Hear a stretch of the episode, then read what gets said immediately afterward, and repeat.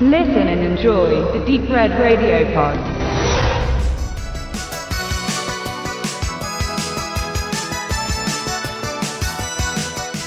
Das größte Schandmaul der Comicwelt ist zurück auf der großen Leinwand. DP, Mr. Pool, Red. Ex-Söldner und Selbstjustiziar Deadpool hat viele, aber witzige Beinamen.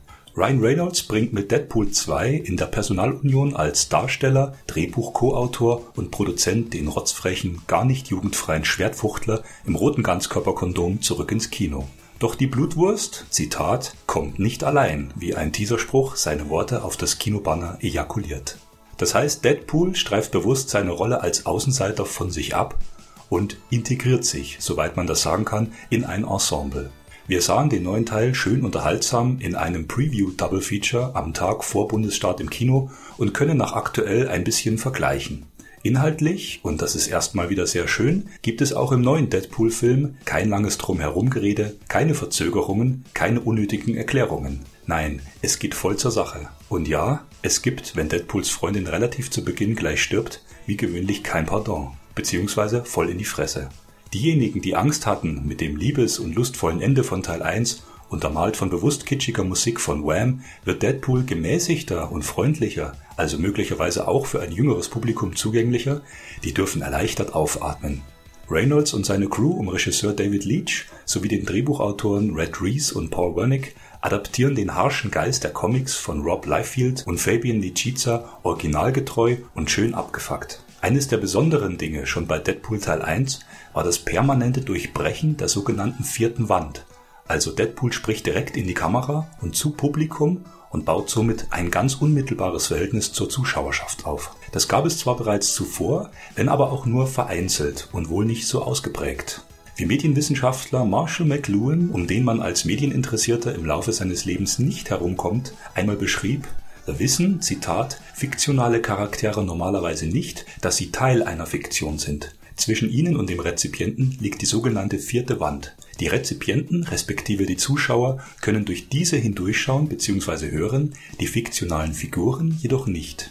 Berühmte Beispiele für die Brechung dieser Konvention finden sich bereits bei Bühnenstücken Shakespeares. Und im Kino baute zum Beispiel Matthew Broderick seinen gesamten Film Ferris macht blau von 1986 um dieses Prinzip auf. Mit Erfolg, denn der Film ist Kult.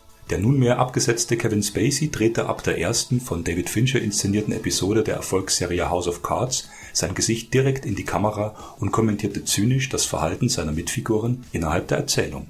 Deadpool 2 ist als Comicfilm letztlich dennoch angepasster und runder hinsichtlich seiner Wirkung als Erzählung bzw. Kinofiktion. Wir erleben mehr Handlung und Figuren und deren Wechselwirkung aufeinander als noch im ersten Teil, in dem sich Wade Wilson aka Deadpool scheinbar ausnahmslos mit sich selbst beschäftigte. Hardcore-Fans würden sagen, es sich selbst besorgte und am Schluss eigentlich nur den miesen Wichser fertig machte, der ihn zu diesem Supermonster, aber keinesfalls Held, gemacht hatte und der am Schluss sogar noch seine Freundin anmachte.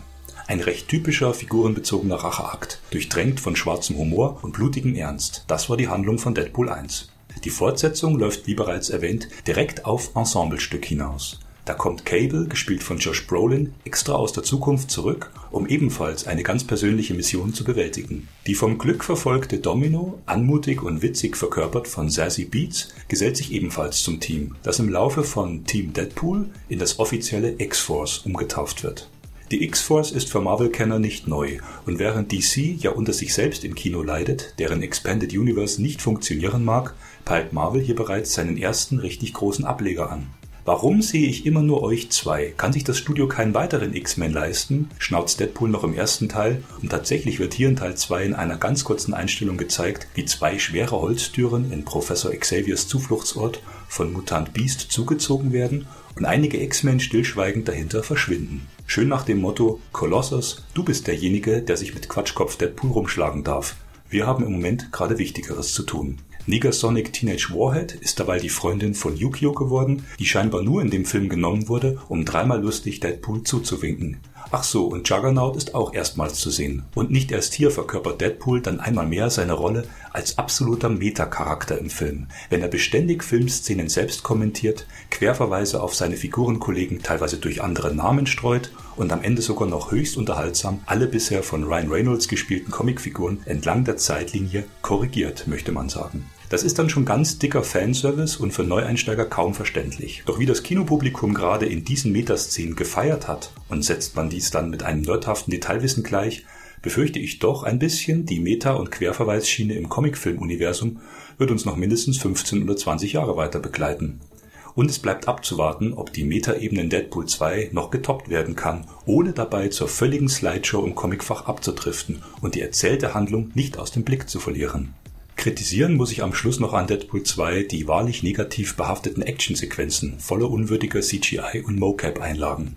Ermüdend fürs Auge ist das oft, auch wenn einige gute Ideen dabei sind. Und so sehr ich Josh Brolin für seinen Doppelwillen-Performance als Thanos in Infinity War und dann eben auch hier als zeitreisender Cyborg Cable mögen möchte, seine Darstellung bleibt bei genauerem Hinsehen deutlich unter seinen Qualitäten und wirkt letztlich als kalkulierte Geldmitnahme. Da freue ich mich dann doch mehr auf den zweiten Teil zu Sicario, wenn das mimische Spiel sein ausgereiftes Schauspieltalent vollends reflektiert. Mein Fazit, kurz und bündig, Deadpool 2 ist super für Fans und solche, die es werden wollen. Er bleibt dem Image der Figur als Bad Bad Boy im Comicfach treu und bietet kurzweilige zwei Stunden.